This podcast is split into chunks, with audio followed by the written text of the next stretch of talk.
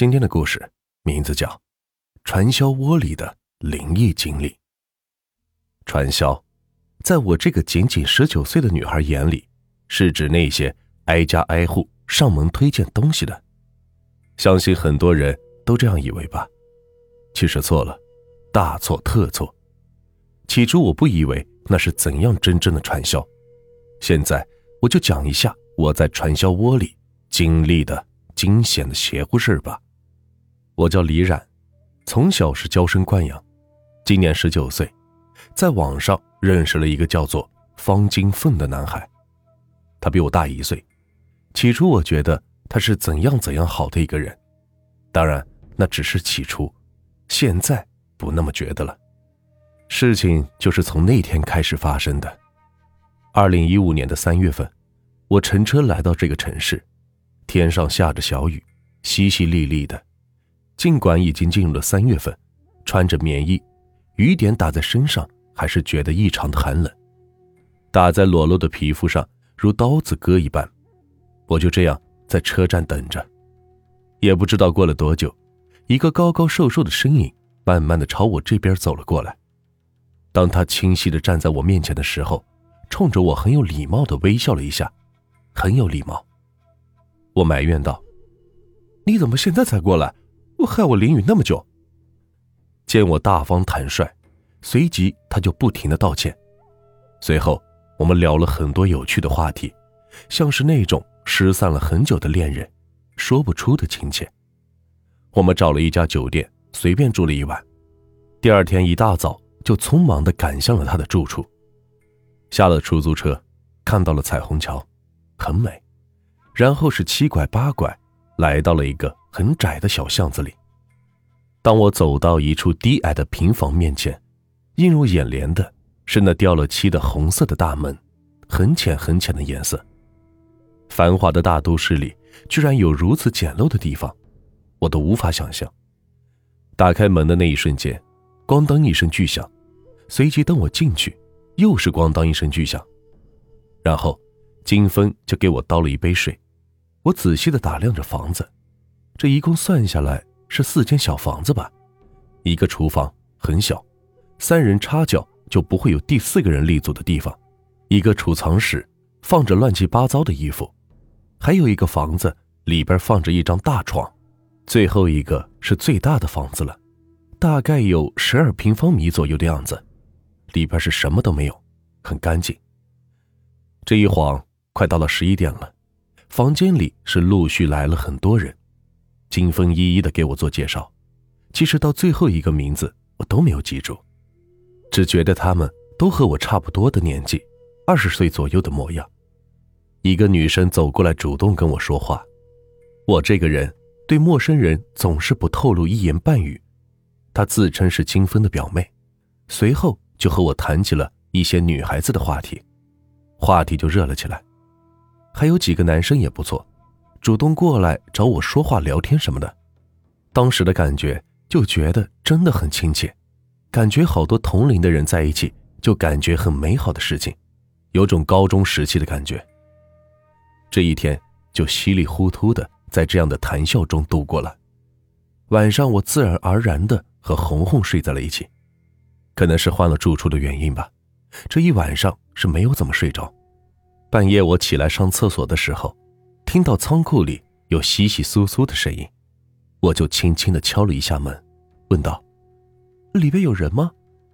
然而里边是没有传来任何的声音。我轻轻的推开了门，里边是什么都没有。我淡然的笑道：“这哪有什么声音呢？可能是是只耗子吧。”便去安然的睡觉了。早上我是所有人当中起得最晚的，然后金峰就喊我起床。带我是吃了点早饭，就带着我去逛街了，就做着一切情侣无所事事的时候会做的所有的事情。这第二天晚上，我也不知道为什么，像是中邪了一样，还是睡不着。我这就起了床，又去了厕所。经过仓库房的时候，这一次我真切的听到里边传来一阵一阵的声音，我形容不出来，那是一种怎样诡异的声音。嗲嗲的，又像是黑黑的，又好像不是，反正是形容不出来。伴随着低声的抽泣，的的确确是一个女孩子的哭泣声。我起初以为是男生在里边找衣服，这怎么会有女人的声音呢？房间里的的确确就我和金峰表妹两个女生。刚刚我起床的时候，明明看到她在熟睡，那这个仓库里的女人是谁呢？我顾不上腿软，撒腿就跑进了屋里，一步迈上了床，双手是抓紧了被子捂到了脸上，大气都不敢多喘一声。就这样。迷迷糊糊的睡到了天亮。这一清早，我是顾不得洗脸，我拉着金峰跑到了角落，问他这里到底是发生了什么事情。我原原本本的将昨晚的事情告诉了他，他听后是一惊，支支吾吾的说不清楚，就听他说了一句他也不清楚。好吧，就当他什么都不清楚。但是他告诉我，以后晚上起来上厕所。害怕的话，就喊他起床陪着我。我当时很开心，能有这么贴心的男朋友，也是世界上最幸福的一件事情。我一直都有睡前洗刷的习惯，否则会很不习惯。一个人在院子里忙碌，忽然我总觉得后面有一个人看着我，看得我是毛骨悚然的。再加上半夜嗖嗖的凉风，别提是有多害人了。是谁？大半夜的不睡觉，站在院子里发疯。我突然想起来了昨晚女人的哭声，心想完了，此时的我都不知道该怎么跑了，脑子里是一片空白，吓得我只知道下意识的闭上眼睛。哎，我该怎么办？我该怎么办？我心里默念着：“快点有人出来呀，金风，快点来救我呀！”刚想脱口说出“金风”。后面突然传来了一个声音：“小姑娘，救救我！我觉得你是好人，救救我！”随后，一只手搭在了我柔弱的肩膀上，是莫名的冰凉。此时的我并不是那么害怕了，原来是个人呢，想让我帮他。啊，还好不是鬼，不是鬼。我转过头去，看到是一张清秀精致的脸。一个很漂亮的女孩子，看样子比我是大了几岁，只是有一种说不出的奇怪。这到底奇怪在哪里？那就是她的脸上没有血色。我弱弱的问：“我能帮你什么？”我早已没有了害怕，双腿不由自主的随着她的脚步走了起来。我们来到了仓库，仓库有两个破旧的小凳子，他使了使眼色。意思是让我坐下来，我就直接坐下了。还没有等我开始问，他就说：“对不起，前两天吓到你了。前两天是你吓我的，害我没有睡好。”我有点委屈的说道：“前两天我不是故意的，我以为你跟那些坏人是一样的，现在我才知道你是好人，你跟我一样。”啊，坏人。我疑惑的问道：“是的，他们都是坏人，害我现在做成了鬼。你你你是鬼？”我吓得一屁股蹲到了地上。破旧的板凳本来就不结实，岁月的侵蚀早已是成了破木头。我不会害你的，不会害你的，我们都是同路人。我就跟你讲讲我的故事吧。他唯唯诺诺的说道，生怕失去我的信任。我的心里还是有一丝顾虑。听他说不会害我，我就暂且相信吧。又一本正经的坐回到旧板凳上。我也是个可怜的孩子，因为找工作被骗到这里。这里的一个老板见我有点姿色，就想对我不轨。我看出了这份工作是传销，我想走，可他就是不让我走。最后迫不得已。还强奸了我，还把我杀害了，尸骨就埋在了仓库的土里。看，就是在那个角落。事情的大概就是这个样子。说完，他抹了抹眼上的泪痕，小声的哭泣着。我听完之后很震惊，一时是说不出话来。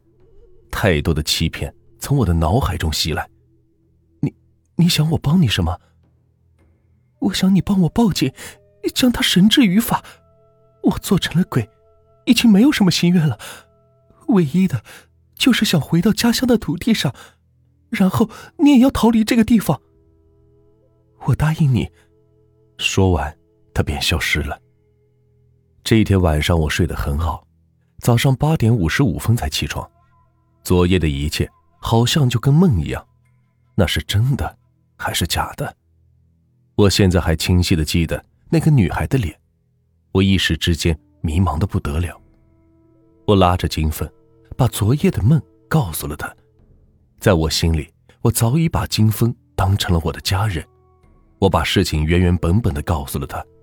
他说，那些事情都是真的，他也只是听别人说。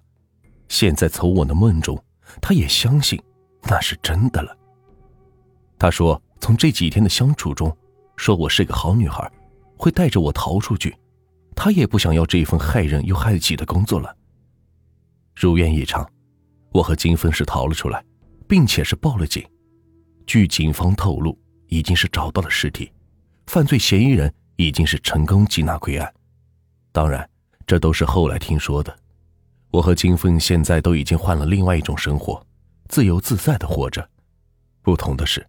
我们现在是好朋友，仅此而已的好朋友，再也没有其他的概念了。后来，我又做了个梦，我再次梦到那张脸，还是一如既往的清秀。他笑着对我说了一声谢谢，紧接着就消失了。其实，真正应该说谢谢的那个人，是我。再次告诫所有的年轻人，误入歧途。钱是一点一点赚的，没有所谓意义上的一夜暴富。就算有，就现在的你，也不是那个幸运的人。